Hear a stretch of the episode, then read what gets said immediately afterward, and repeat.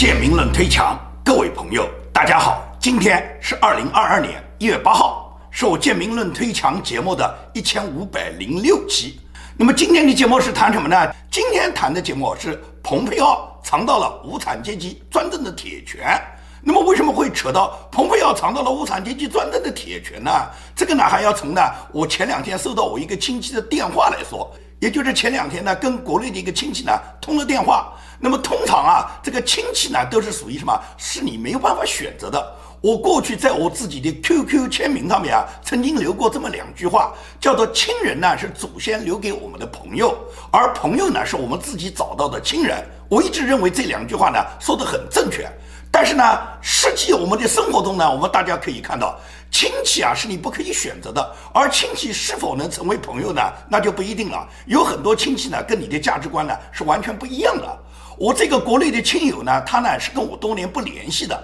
也就是呢，他有一次突然在微信群里面呢看到了嘛，看到别人转发到我在海外做的这个建明论推墙的节目，他看了这个节目，他大吃一惊啊，因为呢他完全不了解我在海外做什么，他看到了这个节目以后，他就知道你吴建明这个反党暴乱分子的这个性质一点没有改变嘛，你到了海外还在做这个事嘛。而他在微信群里面听到的我这期节目里面的一部分片段呢，恰好是我最近做的一期节目，谈这个嘛，谈美国的 ICF 法案的。因为 ICF 法案，尤其是针对亚裔，尤其是来自中国大陆的，就是我们华人的后代，对他们进入美国名校给予的各种限制的，那么这个就引起了一部分中国家长，他们希望把自己子女送进名校的，引起了他们的这个关注啊。而我这个亲戚恰好也是这样，因为他的孩子虽然现在还小，但是呢，他未来是想把他的孩子送到美国来读名校的，因此呢，他就连转找到了我的联络方式呢，最终跟我通上了电话。在电话里面，他首先是跟我询问了，就是关于 ICF 法案在美国如果推行的话，对华人子女到美国未来求学，尤其是上美国常春藤名校有哪些影响。那么我呢，在我的节目里面其实已经说得很清楚了。他来咨询这个问题呢，我也简单的跟他说了一下子。那么作为亲戚，除了我耐心的接受他的咨询之外，那么表示寒暄、表示友好嘛，我肯定也会顺便说一句，欢迎你们一家到美国来玩。那么我这个话讲完以后，他就跳起来了，哎，no no no，我绝对不能到美国来玩，美国哪来玩？你看看你们美国每天枪林弹雨啊，满街都是黑人拿着枪到处抢劫啊，然后病毒肆虐，你们美国人现在每天死亡的人数不得了，你现在就那么痛苦的活着吗？你在美国还能坚持那么痛苦的活着吗？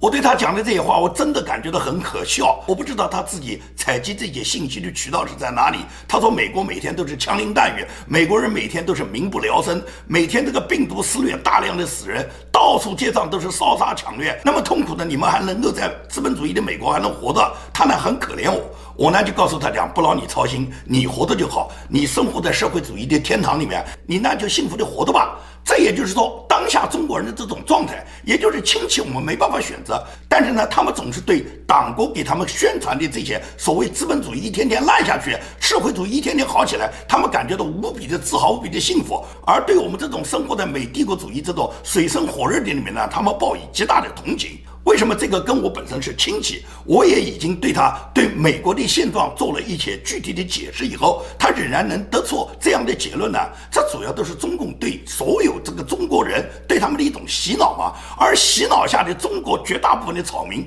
他们对共产党宣传的这套理论是坚信不疑的嘛。我为什么今天讲的节目要谈到蓬佩奥他遭受到无产阶级专政的铁拳呢？这主要是网络上面呢有两张照片的对比。这个照片呢，本来是美国的媒体先发出的，它是针对蓬佩奥他自己减肥前后这个照片的对比呢来做的一个形象的说明。因为蓬佩奥他在减肥之前呢，他的体重很大，他的体重大到将近叫三百磅，也就是相当于两百八十多斤啊。那么经过他自己加强锻炼以后，他减肥以后，他现在的体重呢下降到两百斤以下。所以说，美国媒体本来是报道了他自己减肥前后的一组照片对比，但是这两张照片对比呢，被中国大。大外宣找到了机会，也就是呢，大外宣一看这个蓬佩奥从过去的一个大胖子，现在瘦成这个样，那显然是被中国无产阶级专政铁拳打击和制裁以后，然后变成了这样嘛。所以呢，他们就在这个照片上面呢，把它加上了。制裁前的蓬佩奥和制裁后的蓬佩奥，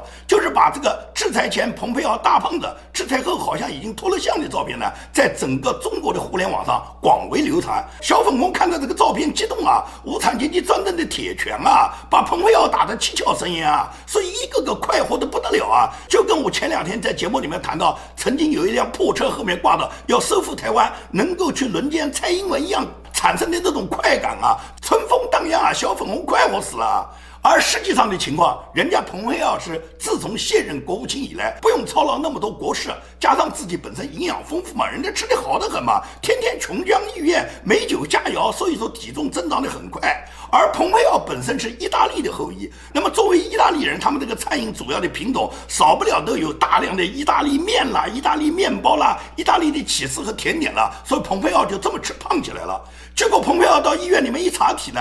他的体重达到了三百多磅，将近两百八十斤。那么医生就警告他不能再胖下去了，如果胖下去的话，对自己身体会有很多的负担，不利于他自己从政啊。因为蓬佩奥大家都知道是一个政治人物嘛，所以说蓬佩奥马上就给自己定了一个瘦身计划。持之以恒的坚持瘦身，按照他自己讲的，也没有什么太多的方式，也没有请什么教练，也没有去什么体育健身俱乐部，就是在自己地下室里面放上哑铃，放上跑步机，每天呢坚持锻炼，每天至少是半小时以上。那么经过蓬佩奥六个多月的努力，他现在这个体重呢一下子下降了九十磅，也就是减掉了八十多斤，把他自己的总体重从原来的两百八十斤减到了两百斤之内。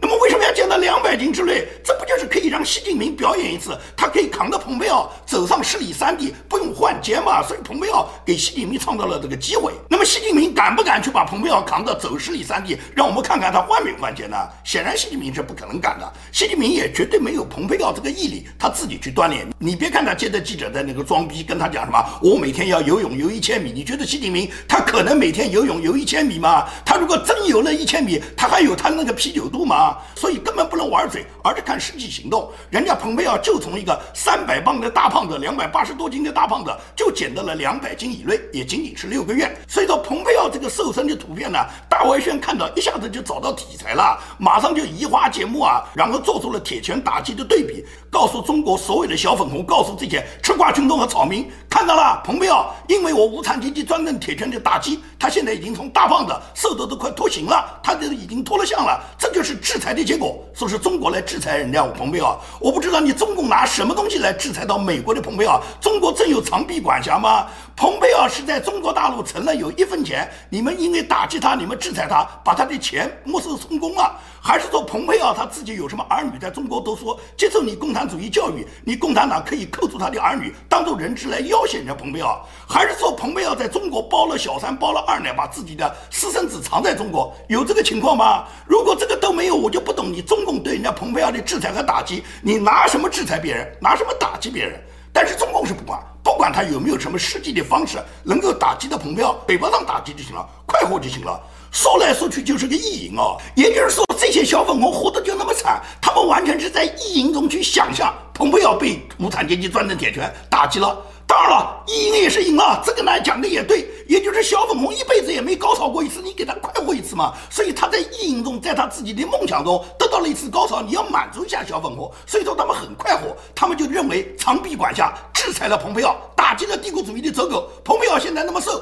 都是他活该，都是我无产阶级专政铁拳制裁打击的结果。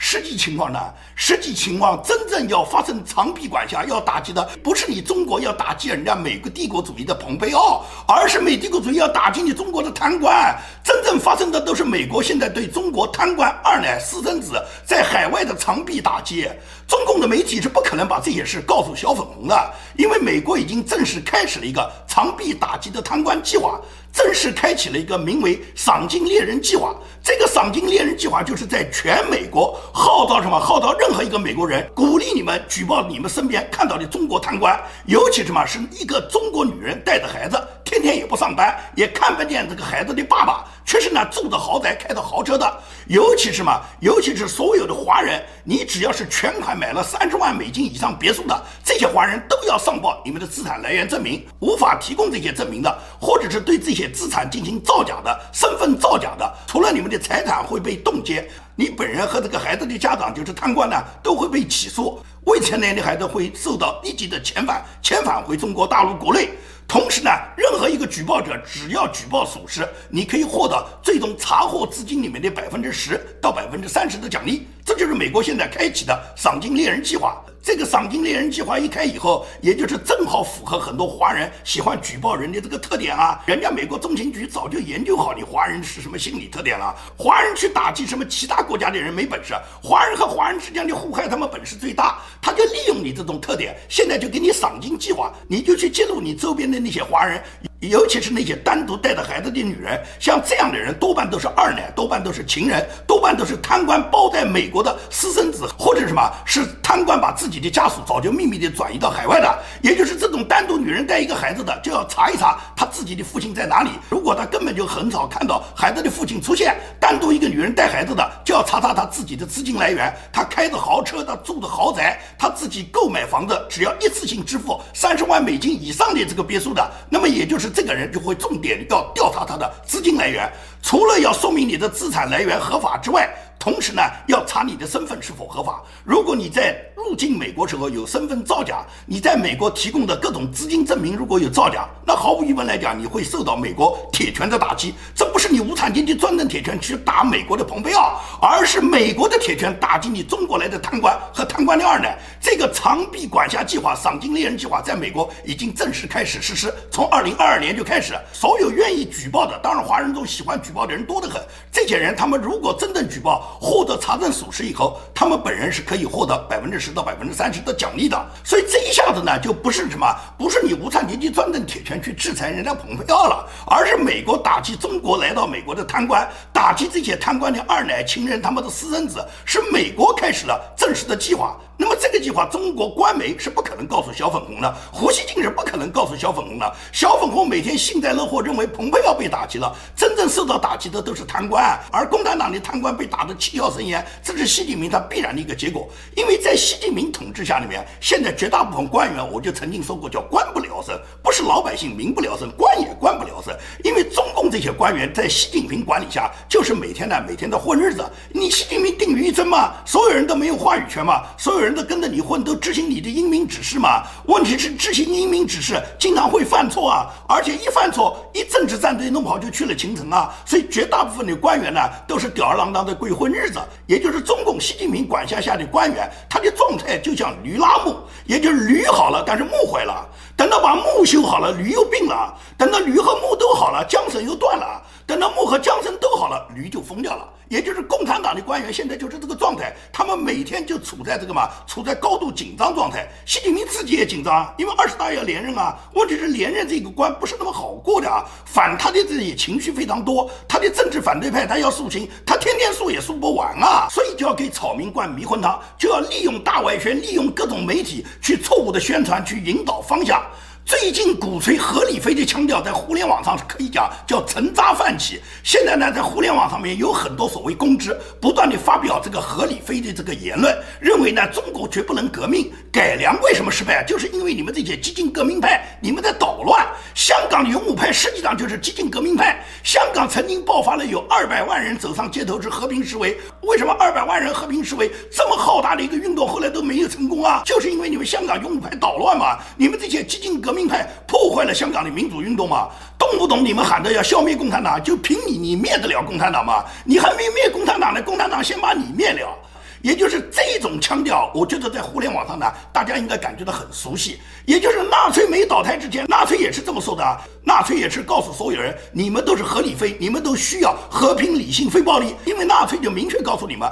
消灭纳粹，你灭得了吗？你还没灭得了纳粹，纳粹就把你灭了。也就是这种认为共产党太强大灭不了的人呢，很多人都是顶着公知的头衔去忽悠大众的。在他们的眼里面，既然不能消灭共匪，就应当什么跟共匪并存，你就实实在在做奴隶吧。你不满意就合理飞，也就是等着共产党党内出现的良心派来拯救你。动不动就说共产党党内有良心派、有改革派、有改良派，这些改良派最终会来改变中国的制度，你们就坐着合理飞，就天天坐在家里面等着改良派来拯救你们。什么改良派啊？共产党里面有改良派。共产党是开着坦克车、拿着机关枪来镇压你这些合理非的人。共产党有一天跟你讲过和平、理性、非暴力吗？共产党端着枪、拿着刺刀，他需要跟你讲和平、理性吗？让你们这些在刺刀下生活、在机关枪射击和坦克车碾压下的人们，要你们反而去合理非，让你们反而是非暴力，然后等待着共产党来改良？你觉得可能吗？这什么改良？改良就是保共。我从来没听说过一个犹太人说是要把纳粹去改良一下，全世界也没有任何一个学者和政客说过纳粹是可以改良的。纳粹里面有良心派，等到纳粹里面的良心派来改良纳粹，最终就是通过合理非，纳粹就消灭了。你听说过这样的吗？共产党比纳粹坏一万倍，你认为中共是可以改良的吗？即使是纳粹被铲除以后，纳粹的政权不在以后，摩萨德为什么用几十年时间不断去追踪那些虐杀犹太人的纳粹魔鬼？摩萨德为什么要这样去做？这不就是答案是明摆的吗？因为像纳粹这样魔鬼是绝对不能放过他们，他们也不存在什么改良，他们就是要消灭。所以共产党既然比纳粹坏一万倍，你觉得共产党是可以改良的吗？动不动强调的不准革命，革命的定义是以突破制度规范制约的方式和手段，去根本性的改变现成的制度和社会关系，包括意识形态和政治文化。革命不光有暴力革命，也会有像天鹅绒革命那样的不流血的革命。那种只允许共产党暴力革命而反对革共产党命的人，实际上都是为党维稳的人。可以讲，在中国这个社会，没有暴徒，只有暴政，所有都是因为暴政才产生的革命。历史上有很多先驱人物，他们当时都被称为暴徒的。比方说华盛顿，华盛顿是曾经被称为暴徒的，但是华盛顿领导了美国的革命，华盛顿成为美国历史上最伟大的总中国也有，中国孙中山。孙中山当时就被大清定为暴徒，但是孙中山领导了中国的辛亥革命，最终就是推翻了中国的封建帝制，建立了中华民国。这个历史上的例子多了去了，也就是什么？被称为所谓暴徒的人，实际上都是希望通过革命的手段来改变现成的制度，因为你现成的制度就是一个暴政。之所以有那么多公知、那么多大 V 在互联网上面不断为共产党歌功颂德，不断要保共产党的江山，不断地告诉你们绝对不能革命，你们只能等待改良，要坚持合理飞，就是因为什么？他们认为中国人是很好忽悠的嘛，因为中国人被共产党统治那么七十多年，他们被共产党洗脑，已经变成了一个根本就无法判别是非的人。中国绝大部分的中国人没有受过一天资本主义的苦，愣是批了人家资本主义七十多年，没有享过一天共产主义的福，愣是要为他奋斗终生。小的时候，几乎所有中国培养出来的儿童都准备当共产主义接班人。等你大了以后，你哪怕就是手上有点钱，你也不过成为共产主义爱国的这个接盘人。你一天班你也接不到，轮不到你接，要接就是红二代去接班。那些装模作样的公知，海外打着民主旗号的大 V，谴责着勇武派，口喊改良的光环，动不动就摆出一副盛气凌人、高贵的样子。我告诉你，一个真正高贵的人，不是处处都显露自己的体面，而是常常帮助别人掩盖别人的不堪，这才叫高贵。有一段话一直在互联网上传：我一生中走错了不少路，看错了不少人，承受了很多背叛，我落魄的狼狈不堪。但我无所谓，只要我还活着，就总有希望。余生很长，何必慌张？据说呢，这是川普写的。但是不管这段话是不是川普写的，我是真爱这段话，因为这段话才体现着高贵。为什么这么去说？新年之际，美国普林斯顿大学历史系的博士叫王希月，他呢发布了一个推特，他感谢川普总统仍然记得他自己曾经被伊朗关押，最终获释的日子。这个日子呢，到现在呢整整两周年。他呢感谢川普总统专门记住这个日子，并且给他的一封祝福信。也就是王希月的这件事呢，让我们一下子就想起川普总统当年在他执政的时候抢救王希月的一段往事。王希月是个什么人呢？王希月是来自中国大陆的一个学者，他一九九九年呢就前往美国留学读书，先后就读于华盛顿大学和哈佛大学。在二零一三年开始起呢，他进入了普林斯顿大学，在历史系呢做博士研究生。他潜心研究亚洲的历史文化。那么，因为学术研究的需要，在二零一六年呢，他前往伊朗呢研究历史上的卡扎尔王朝。这个王朝存续的时间是一七九四年到一九二五年，也就是历经了几百年。他在图书馆里面复印了多份跟这个卡扎尔王朝有关的历史资料。但是呢，没想到呢，他复印资料的这个举动呢，被伊朗指控他为美国间谍，所以当年呢，他就被伊朗政府逮捕，然后呢，以间谍罪呢判了他十年徒刑。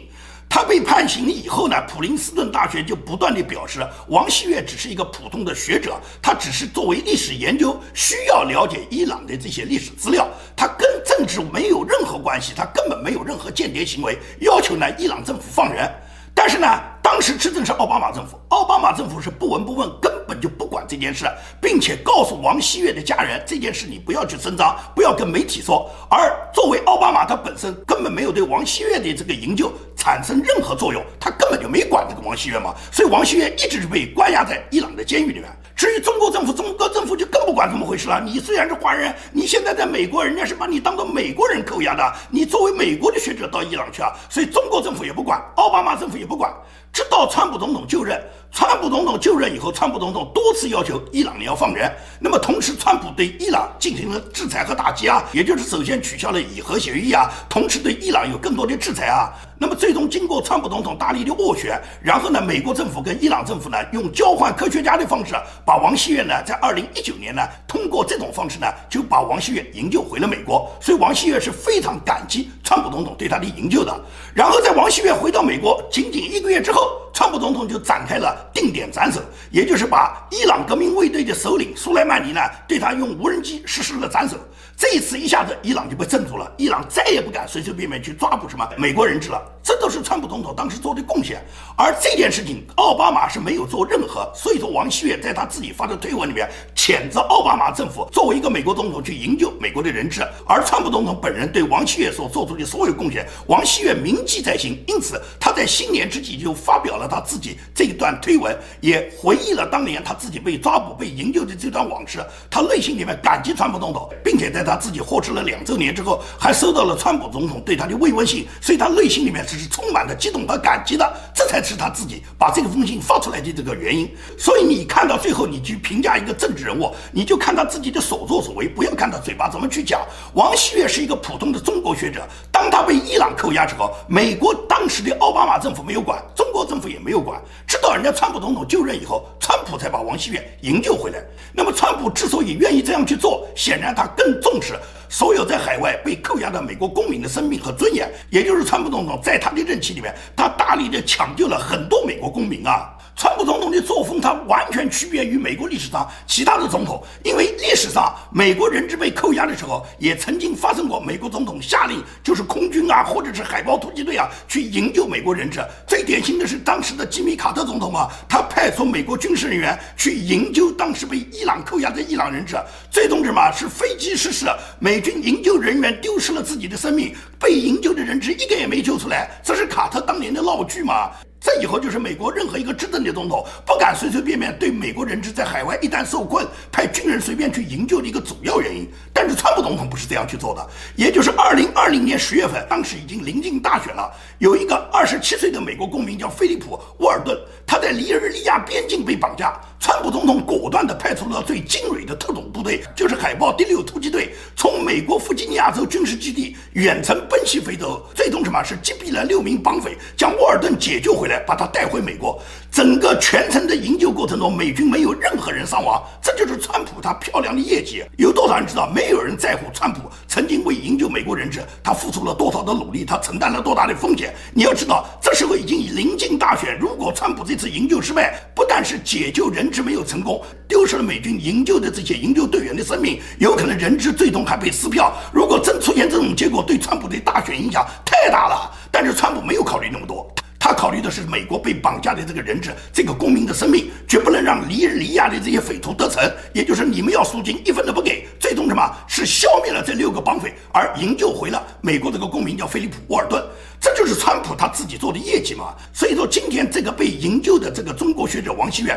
他能够在互联网上去感激川普，正是因为他自己切身实地的体现到了奥巴马和川普的区别。这就是川普的高贵嘛。因此，无论是川普也好，蓬佩奥也好。首先什么？首先他们是一个正直的人，是一个善良的人，是一个充满了正义道德感的人。这也是美国能够制造美国再次伟大的前提。所以说呢，你别看那个互联网上面小粉红多么愉快，蓬佩奥被打击的多么惨，蓬佩奥从二百八十多斤的大胖子一下子被打击到两百斤以下，他现在受的拖刑，蓬佩奥被无产阶级专政铁拳制裁的多么惨，你就让小粉红笑吧。小粉红笑到最后，也就是他哪一天被无产阶级专政铁拳送进了火葬场，他还此生无悔入华夏呢。所以说呢，中国的小粉红就是这么可怜。你看到大外宣所宣传的这些虚假的图片，如果你不长脑子，你就听信。共产党的宣传。那么有一天共产党呢卖掉你呢，你帮共产党数钱，共产党送掉你的命呢，你觉得很光荣，因为什么，你来世还要做中国人，你此生无悔入华夏嘛。